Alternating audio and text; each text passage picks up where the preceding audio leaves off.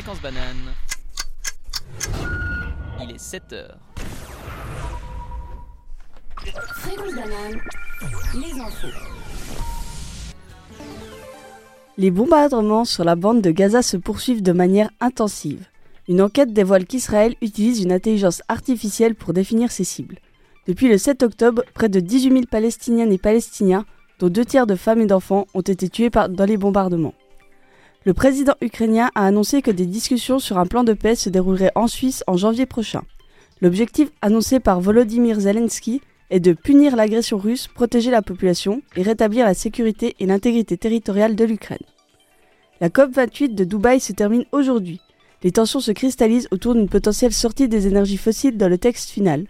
Les Européens et les États-Unis jugent le projet d'accord insuffisant alors que les pays exportateurs de pétrole campent sur leur position. En Suisse, le Parlement élira demain les sept sages.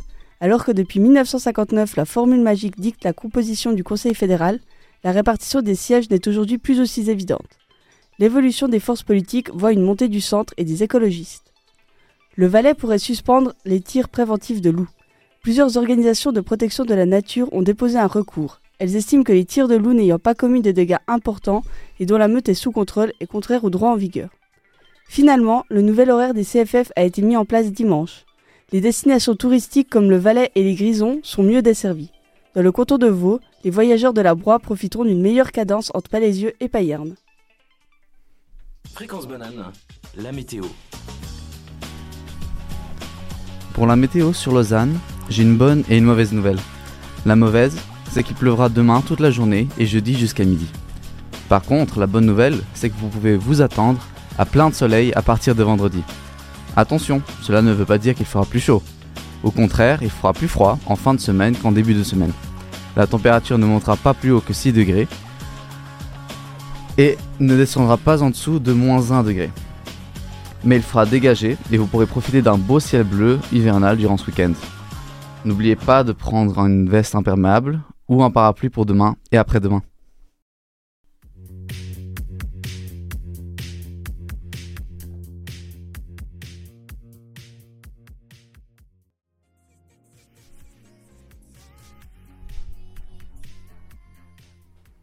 Vous venez d'entendre Drifter de Hamza.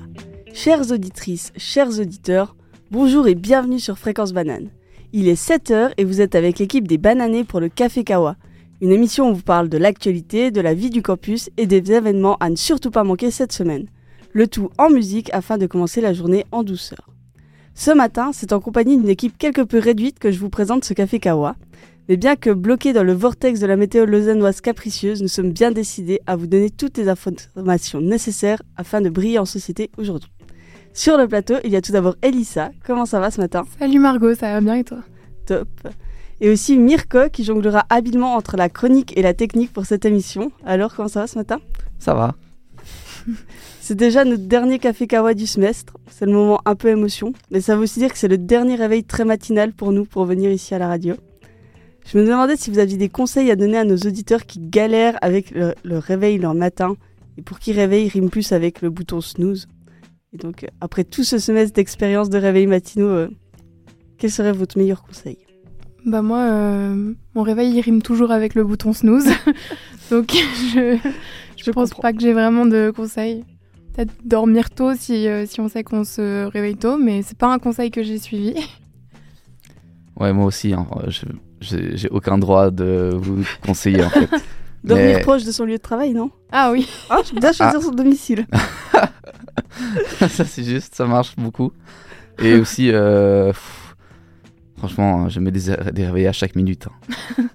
Bon, bah, nous n'avons pas de conseil miracle à donner après un semestre d'expérience. on n'a pas? Alors, moi, c'est aussi euh, bouton snooze et euh, 12 réveils, hein. malheureusement. Bon, et si vous, chers auditeurs, vous n'avez pas encore la même énergie ce matin que Elissa et Mirko, je vous laisse finir de vous réveiller tranquillement avec Reste en vie de Luigi.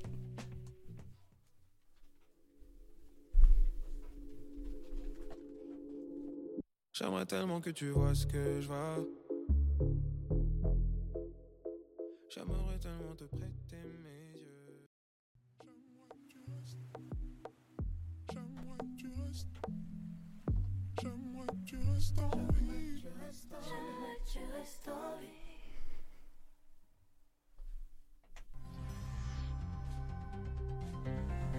Fréquence banane, le journal. Départ massif de fidèles catholiques suisses. Des centaines de fidèles ont pris la décision radicale de quitter l'Église catholique, réagissant aux révélations sur les abus sexuels qui ont ébranlé la confiance de nombreux croyants. Une tendance qui semble s'accélérer depuis la publication, le 12 septembre dernier, d'une étude de l'Université de Zurich. Cette étude a mis en lumière plus de 1000 cas d'abus sexuels dans l'Église catholique suisse depuis le milieu du siècle dernier. On peut citer le cas de l'abbaye de Saint-Maurice, dans lequel plus d'une dizaine de signalements d'abus ont été portés à l'attention des autorités de poursuites pénales au cours du dernier mois. Dans l'ensemble, ce sont principalement des gens vivant en milieu urbain qui se détournent de l'Église catholique.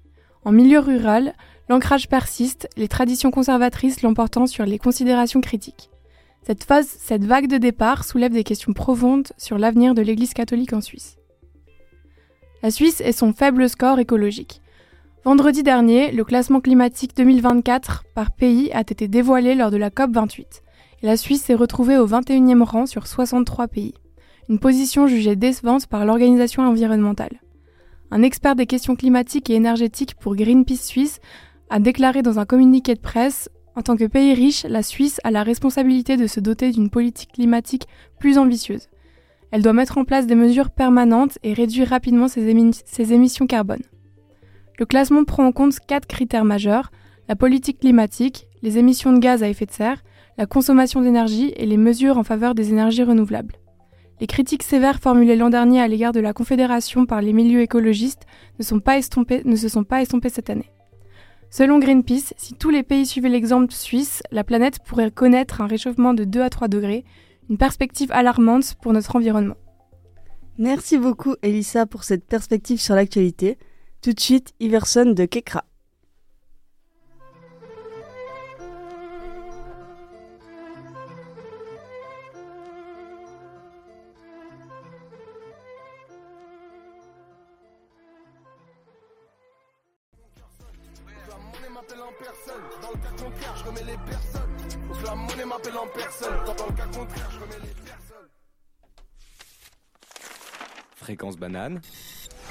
La revue de presse. Il y a eu forte polémique jeudi passé à l'Élysée, et pour cause, Emmanuel Macron était présent à la célébration de la fête juive de l'Hanouka lors de la cérémonie de la conférence européenne des rabbins. Cela peut paraître anodin d'un premier abord, mais cela a suscité de vives réactions de l'opposition, qui a dénoncé un non-respect de la laïcité, le principe de la séparation de la société civile et de la société religieuse. Elle exclut entre autres les institutions religieuses de l'exercice de n'importe quel pouvoir politique et administratif. Le Conseil représentatif des institutions juives de France, le CRIF, a critiqué Macron d'avoir célébré le début d'Hanouka au palais présidentiel. Selon son président, Jonathan Arfi, ce n'est pas la place au sein de l'Élysée d'allumer une bougie de Hanouka, parce que l'ADN républicain, c'est de se tenir loin de tout ce qui est religieux. Ce n'est pas traditionnellement le rôle d'une puissance publique d'accueillir une fête religieuse. C'est aussi à cette soirée-là que Macron reçoit le prix annuel Lord Jakobowitz, qui récompense la lutte contre l'antisémitisme et la sauvegarde des libertés religieuses. Selon le coordinateur national de la France insoumise, M. Manuel Bompard, samedi, nous célébrons la date anniversaire de la loi de 1905 sur la séparation des églises et de l'État. Ce soir, Macron la foule aux pieds en organisant une cérémonie religieuse à l'Élysée, une faute politique impardonnable. La sénatrice socialiste Laurence Rossignol a dénoncé que Macron président, c'est un gamin de 10 ans avec une panoplie du petit chimiste, mais de la vraie nitroglycérine et des vraies allumettes. Du côté de l'Élysée, elle défend d'avoir organisé une cérémonie religieuse au sein du palais, rappelant le contexte de la remise du prix Lord Jakobowitz. Ça n'est pas tout à fait la même chose que d'inviter des personnes pour participer à une cérémonie de Hanouka, explique l'entourage d'Emmanuel Macron. La laïcité, ce n'est pas la négation du fait religieux, c'est séparer l'action et la gestion de l'état du religieux, ajoute-t-il. Sur France Info, le ministre de l'Intérieur, Gérald Darmanin, défend le président, le président ainsi. J'ai accompagné de multiples fois le président dans des mosquées, des synagogues, des églises, des temples. Le président de la République est un défenseur des religions. Il les respecte toutes. En tant que chef de l'État, il n'y a nulle violation de la laïcité. Le ministre trouve normal que Macron se mette à côté de nos compatriotes juifs, dû à la recrudescence de l'antisémitisme. Enfin, la ministre de la Transition énergétique, Madame Agnès Pannier-Runacher, a elle aussi défendu le président. Il n'y a absolument aucune ambiguïté sur le combat du président et du gouvernement sur la laïcité. Je rappelle que c'est ce gouvernement qui a interdit le port de l'abaya à l'école ou qui encore, ces dernières semaines, a interdit des associations qui portent atteinte à la laïcité, a-t-elle relevé. Beaucoup de médias ont parlé de cet événement et la newsletter de TF1 Info présente cette polémique d'une manière équitable, montrant à ses lecteurs à la fois, à la fois les points de l'opposition et de l'Élysée. D'autres journaux, tels que Le Figaro ou l'Humanité, mettent un emphase fort sur les propos de l'opposition et du manque terrible de perspicacité de la part du chef d'État français. Merci Mirko pour cette revue de presse très réussie. Maintenant, place à la musique avec Vin italien de Nice, mais pour ma part, ce sera plutôt une tisane, je crois.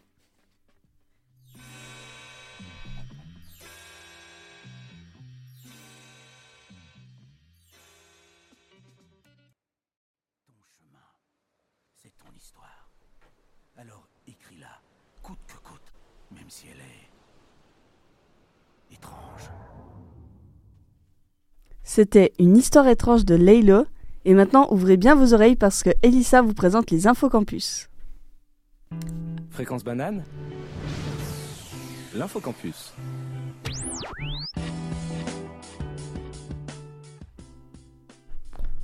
Si vous avez l'impression que votre routine se résume à aller en cours et boire des vins chauds au marché de Noël, laissez-moi vous donner quelques idées de choses à faire sur le campus pour varier vos occupations. Tout d'abord, pour les amateurs de jeux de société, ne manquez pas la troisième soirée des jeux de société d'Essopol pour ce, euh, de 18h à 21h30 ce mercredi 13 décembre en salle 2235 et 2238 à Géopolis. De nombreux jeux y seront mis à disposition comme Mario Kart, Monopoly ou encore le Loup-garou. Un bon plan pour profiter d'une soirée conviviale entre amis. Le même soir, pour ceux qui ne sont pas très jeux de société, de 18h à 22h, on vous propose aussi une soirée dansante Rock and Swing à. Elle est organisée en collaboration avec l'association musicale EPFL. Un super programme à prix libre vous attend, dont une initiation au swing, une initiation au rock and roll, un concert de l'EPFL Big Bang ou de Caillou. Et pour finir, pour la dernière semaine de cours, on vous propose premièrement de faire une pause dans vos révisions et de venir boire un vin chaud gratuit avec la FAE et Unilife sur le pont de la Chambronne de 11h à 15h euh, le 21 décembre. Et deuxièmement, d'aller passer un moment à la Christmas Disco Soup à la Maison de la Durabilité le 18 décembre de 15h à 22h. Le principe de la Disco Soup, c'est de transformer ensemble des invendus de la Migros et d'en faire un repas autour de musique. Voilà, c'est tout pour l'agenda campus. Notez, euh, ces événements dans vos agendas et on se retrouve pour, un prochain agenda une autre fois. Merci Elissa pour tous ces événements qui ont l'air tous aussi sympathiques les uns que les autres, et donc j'espère bien vous y voir nombreux. Et maintenant, je vous laisse deux minutes pour refaire votre emploi du temps en écoutant Gimmicks de Anja.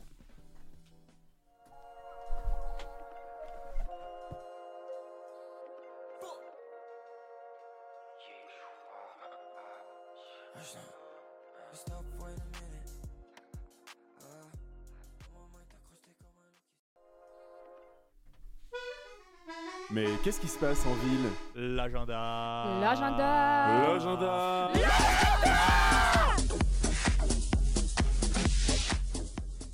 Un savant mélange d'étoiles, de flocons, de rennes et de Père Noël illumine les toits et les jardins.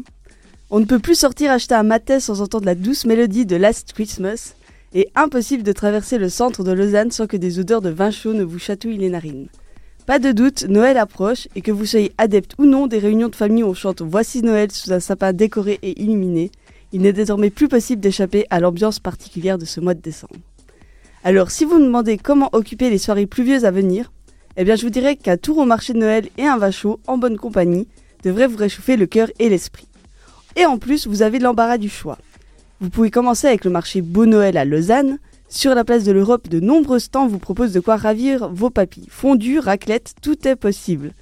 Profitez également de l'occasion pour vous balader et découvrir les nombreux stands de créateurs. C'est l'occasion parfaite pour dénicher des cadeaux de Noël originaux. Et par la même occasion, vous évitez de courir dans les magasins deux jours avant Noël pour finalement acheter un pull made in Taiwan ou un jouet plastique fabriqué en Chine.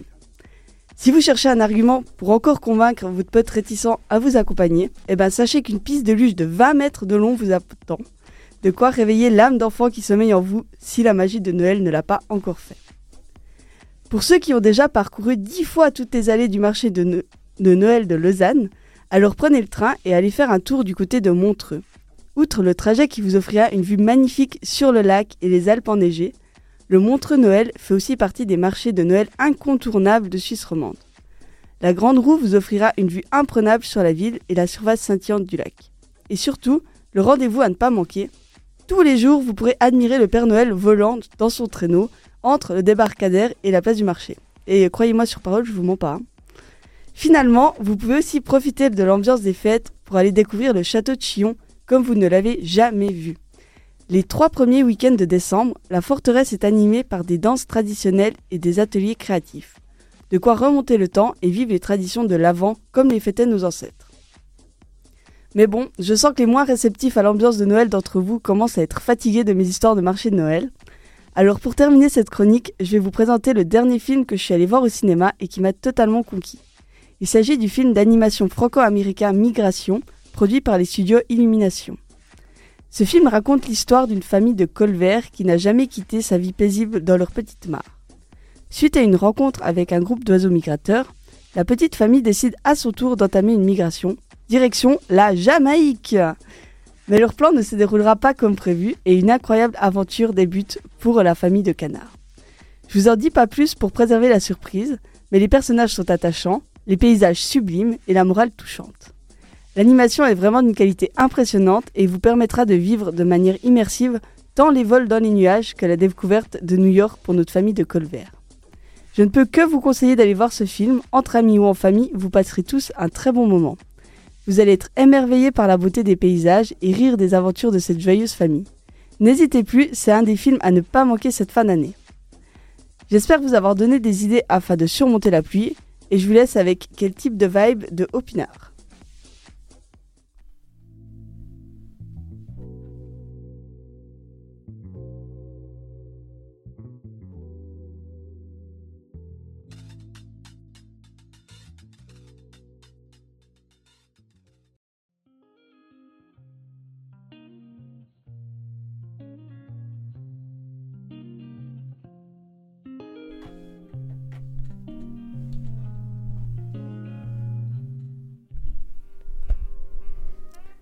Vous venez d'entendre Crossfader de Népal et je laisse la parole à Elissa qui vous a préparé une chronique surprise sur le thème du cinéma.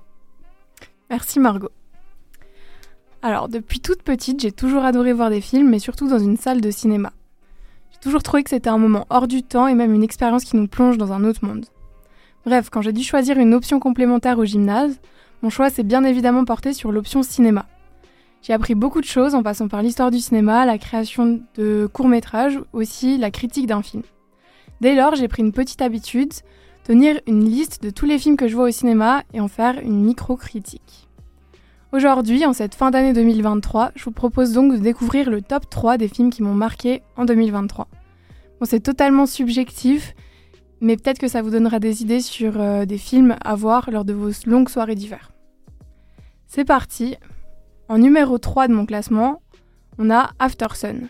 C'est un film irlandais réalisé par Charlotte Wells, avec Paul Mescal en premier rôle. Paul Mescal, c'est un jeune acteur qui est notamment connu pour son rôle dans Normal People.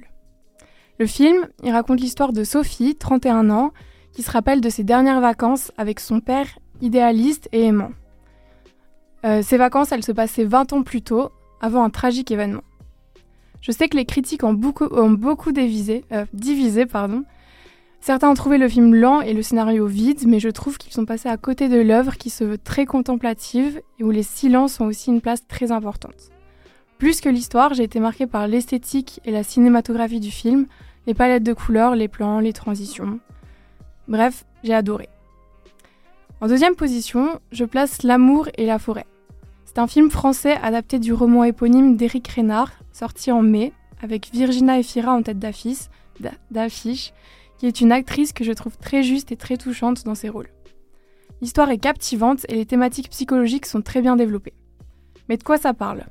Eh bien, le film relate la relation d'abord idyllique entre une femme et un homme, avant de mettre en, scène l'emprise de ce dernier sur sa conjointe. C'est une histoire qui commence comme un conte de fées et qui se transforme subtilement en un récit sombre sur la manipulation et le contrôle. Bref, j'ai été captivée et touchée par ce film du début à la fin. Et maintenant, le moment tant attendu, la première place de mon top 3 revient sans surprise à Babylone. Ce film a dépassé mes attentes. Il est sorti en janvier et a été écrit et réalisé par Damien Chazelle. Et c'est une exploration audacieuse du monde du cinéma, et plus précisément du passage du cinéma muet à celui du cinéma qu'on connaît aujourd'hui. Côté acteur, on a Margot Robbie, Brad Pitt, Diego Galva et bien d'autres. Sa réalisation époustouflante, avec bien évidemment le budget exorbitant qui va avec, 160 millions d'euros, et sa bande son qui résonne longtemps après la, fin du générique, en font un must-see pour tous les fans de cinéma. Bref, je vais pas plus vous en parler, mais je vous recommande d'aller le voir. Voilà, c'était mon top 3 des films de l'année 2023 et j'espère que ça vous a donné envie de découvrir certains de ces films. Voilà, c'est tout pour moi. Eh ben, merci beaucoup pour ces recommandations qui nous permettront euh, de plus tergiverser pendant 3 heures avant de choisir le prochain film à regarder. Et je vous laisse avec une petite musique, L'air du temps de Nekfeu, Framal et Dooms.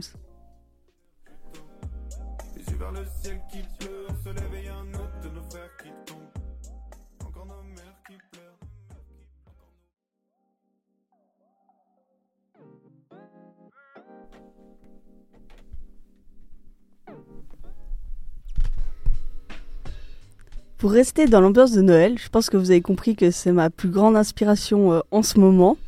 Eh bien, je vous propose un petit jeu, un tu préfères. Je sais pas si vous connaissez. Et du coup, il y a aussi Flavia, notre chère formatrice, qui nous rejoint pour cette petite activité ludique euh, pour finir en beauté ce café kawa. Donc, pour ceux qui connaîtraient pas le, comment ça se déroule un tu préfères, eh ben, je vais vous proposer des dilemmes qui opposent deux choix aussi absurdes les uns que les autres. Et ben vous, votre but, ce sera de me proposer des réponses argumentées sur euh, quel choix vous préférez. Donc je vous propose de commencer tout de suite et si vous n'aviez pas encore compris, bah ça va pas tarder. Vous êtes prêts? Oui. Ouais. Très bien. Alors, est-ce que tu préfères décorer 100 biscuits ou bien décorer 10 sapins? Hmm. Oh, pour moi, c'est clair. c'est les 100 biscuits. C'est si amusant. Le sapin, enfin, c'est amusant aussi le sapin, qu'on soit d'accord. Mais genre, un peu plus casse-pied, on va dire. Tandis que les biscuits, en plus, après, bah, tu peux les manger donc. Je suis d'accord avec toi. J'étais aussi partie sur ce choix. Mais est-ce que quelqu'un préfère décorer des sapins autour de cette table? Non, je crois que je préfère aussi les biscuits, mais ça dépend si t'es tout seul ou pas aussi. Genre tout seul, tu préfères, toute seule, tu préfères décorer des sapins? Non. non, aussi des biscuits, je crois. Moi, j'aurais eu un argument euh, purement euh, rationnel. C'est euh, genre euh, les sapins de Noël, ben écologiquement, tu peux te demander un petit peu euh, quoi, comment, euh, avoir quelques quelques euh, comment on dit euh, réticences. Donc, euh, j'aurais serais aussi partie sur les biscuits. On n'avait pas précisé la taille Mhm. des sapins et leur origine. Faire un petit sapin en bois. Peut-être que ça aurait été un sapin dans la forêt. Non, mais je préfère que vous fassiez tous des biscuits et que vous m'en rameniez euh, la semaine prochaine. je vous propose du coup de passer au prochain. Est-ce que tu préfères perdre ta voix pendant toutes les vacances de Noël ou alors n'être capable de parler qu'en chanson de Noël pendant toujours toutes ces vacances? Ah ouais, ça monte. ça- Déjà, c'est déjà plus dur. Clairement, les chansons. Parce que les chansons de Noël, genre en général, les paroles, elles sont super chou et gentilles et tout. Du coup, ça veut dire que tu pourrais dire des trucs hyper gentils, genre à ta famille, à tes proches. Oui. Puis moi, j'allais dire, euh, j'ai pas envie de perdre ma voix parce que j'ai pas envie de pas pouvoir chanter de chant de Noël. Donc le choix est vite fait. Est-ce que tu voudras toujours en chanter l'année prochaine après avoir parlé qu'en chanson euh, Bah peut-être en, en, semaines en un an, ça va, t'es passé à autre chose. Et tu peux rechanter sans, sans être euh, traumatisé. Est-ce que tes pas. proches ne seront pas euh, traumatisés? Si, sûrement, mais de toute façon, je mets toujours euh, à fond de la musique de Noël toute la semaine, donc ils sont quand même traumatisés. Mirko, un avis sur la question? Moi, en vrai, je sais pas, parce que, ok, ce serait drôle de faire. euh, de chanter. Ça ferait comme, tu vois, une, genre une comédie euh, musicale un peu. Genre, Mamma tu vois, t'as juste euh, envie de Noël. manger en famille, puis ça part en comédie musicale comme ça. Mais, Il y a un potentiel. mais genre, je sais pas, parce que si tu fais que chanter les musiques de Noël, je crois que je vais être dégoûté à un moment donné. Je crois que je vais juste plus chanter, puis ça reviendrait à juste rien dire pendant les vacances. Donc en vrai, bon, je vais quand même dire les chansons pour être optimiste. Allez. Bah, je vous propose tous de continuer cette émission du coup en appliquant directement euh, le choix que vous avez fait. J'ai hâte. Bon, j'ai un petit dernier pour euh, finir. Est-ce que vous préférez, bon pour ceux qui ont un sapin de Noël parce que c'est pas la taille de nos habitations étudiantes, c'est pas pratique, mais est-ce que vous préférez monter votre sapin de Noël le 1er novembre ou alors le 23 décembre? Hmm. Moi, je dirais le 23 décembre. Comme ça, il est tout beau pour la fête. Et après, tu peux le garder aussi longtemps que tu veux. Et euh, c'est quelque chose qui arrive très fréquemment, dans ma famille. Vous êtes de la team, on est en janvier, on commence la nouvelle année, il y a toujours un sapin, un relique de l'ancien temps et de l'ancienne année. Oui, qui nous rappelle les bons moments euh, festoyés euh, en fin d'année précédente. D'accord, c'est très mignon dit comme ça. T'as dit 1er novembre ou 1er décembre? Non, non, 1er novembre. Ah, novembre. Oui, très très en avance. Ouais, non, c'est un peu trop tôt. Après, t'en as, t'en as marre et puis il paraît moins beau, c'est vrai. Donc, euh, ouais, comme euh, Flavia. Moi, je crois que je vais dire. décembre, mais je laisse euh, longtemps. Moi, je crois que je vais dire 1er novembre parce que le 23 décembre, moi, j'ai pas le temps de faire le sapin. T'es la team qui achète ses cadeaux encore le 23 décembre Euh, Ouais, mais il faut préparer beaucoup de choses. Si t'as des invités, il faut préparer la bouffe, il faut nettoyer la maison, il faut mettre les décos dehors, il faut plein de choses. Du coup, franchement, le sapin, le 23 décembre, pff, si je dois encore le faire, c'est que je suis vraiment dans la, dans la mouise, quoi. C'est hyper drôle parce que mes grands-parents le faisaient tout le temps le 23 décembre. Et puis vous étiez tous ensemble et tout? Ouais, genre tous les petits-enfants venaient et puis on, décore le- on décorait le sapin. Trop mignon. Ouais, c'était chouette. En vrai, en vrai, je me dis, si tu le mets le 1er novembre, tu sais, euh, enfin, je sais pas vous, mais nous, des fois, on met un peu les cadeaux en avance et du coup, euh, pendant tout le temps, t'es là, Hmm, Ouais, oui. qu'est-ce qu'il y a dedans? Et du coup, je me dis, si t'as deux mois à regarder ça et à te demander qu'est-ce qu'il y a dedans, ça doit vraiment être un suspense. euh, Insoutenable. Exactement. Je pourrais pas. En plus, c'est c'est la fête des morts, euh, c'est c'est Halloween encore. C'est 1er vrai novembre. Ah oui Non, C'est c'est pas, pas dans le thème. C'est l'occasion de faire deux décos du sapin.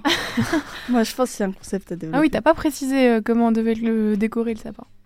Ah, je vous laisse quand même le choix. un Si, vous- sapin d'Halloween. si tu dois l'avoir deux mois dans ton salon, je te laisse choisir quand même. Alors, je fais un sapin d'Halloween et le 23 décembre, je switch la déco. Ça fait un long Halloween quand même. Ouais. C'est déjà genre démonter le sapin de Noël, il n'y a pas pire activité que de reprendre chaque truc, remettre dans sa boîte. Ah. Tu veux le faire deux fois. J'admire. Ouais. J'admire beaucoup. Eh ben, je vous remercie beaucoup d'avoir de vous être prêté à ce jeu des dilemmes euh, on ne peut plus existentiels. Et je vais vous laisser avec une musique si vous avez encore besoin d'y réfléchir un peu. Dubaï de Runa. J'espère que j'écorche pas son nom.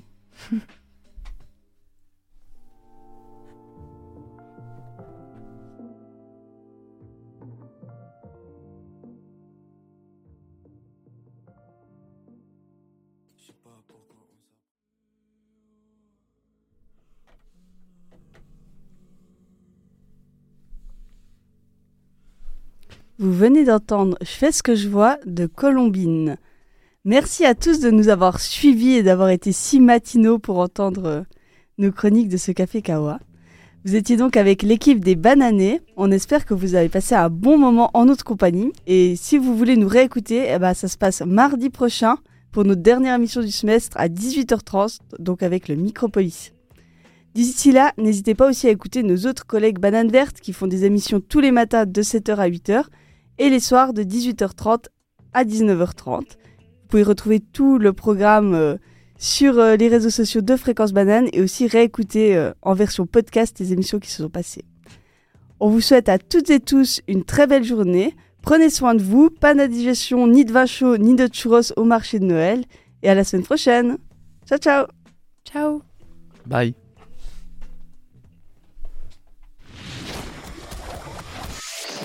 Fréquence banane. Il est 8 heures. Fréquence banane, les infos. Les bombardements sur la bande de Gaza se poursuivent de manière intensive. Une enquête dévoile qu'Israël utilise une intelligence artificielle pour définir ses cibles. Depuis le 7 octobre, près de 18 000 Palestiniennes et Palestiniens, dont deux tiers de femmes et d'enfants, ont été tués dans les bombardements. Le président ukrainien a annoncé que des discussions sur un plan de paix se dérouleraient en Suisse en janvier prochain. L'objectif annoncé par Volodymyr Zelensky est de punir l'agression russe, protéger la population et rétablir la sécurité et l'intégrité territoriale de l'Ukraine. La COP28 de Dubaï se termine aujourd'hui. Les tensions se cristallisent autour d'une potentielle sortie des énergies fossiles dans le texte final. Les Européens et les États-Unis jugent le projet d'accord insuffisant, alors que les pays exportateurs de pétrole campent sur leur position. En Suisse, le Parlement élira demain les sept sages. Alors que depuis 1959, la formule magique dicte la composition du Conseil fédéral, la répartition des sièges n'est aujourd'hui plus aussi évidente. L'évolution des forces politiques voit une montée du centre et des écologistes. Le Valais pourrait suspendre les tirs préventifs de loups. Plusieurs organisations de protection de la nature ont déposé un recours. Elles estiment que les tirs de loups n'ayant pas commis de dégâts importants et dont la meute est sous contrôle est contraire au droit en vigueur. Finalement, le nouvel horaire des CFF a été mis en place dimanche. Les destinations touristiques comme le Valais et les Grisons sont mieux desservies. Dans le canton de Vaud, les, voyage- les voyageurs de la Broye profiteront d'une meilleure cadence entre Palaisieux et Payerne. Fréquence banane, la météo. Pour la météo sur Lausanne, j'ai une bonne et une mauvaise nouvelle. La mauvaise, c'est qu'il pleuvra demain toute la journée et jeudi jusqu'à midi. Par contre, la bonne nouvelle, c'est que vous pouvez vous attendre à plein de soleil à partir de vendredi. Attention, cela ne veut pas dire qu'il fera plus chaud. Au contraire, il fera plus froid en fin de semaine qu'en début de semaine. La température ne montera pas plus haut que 6 degrés et ne descendra pas en dessous de moins 1 degré. Mais il fera dégager et vous pourrez profiter d'un beau ciel bleu hivernal, hivernal durant ce week-end. N'oubliez pas de prendre une veste imperméable ou un parapluie pour demain et après-demain.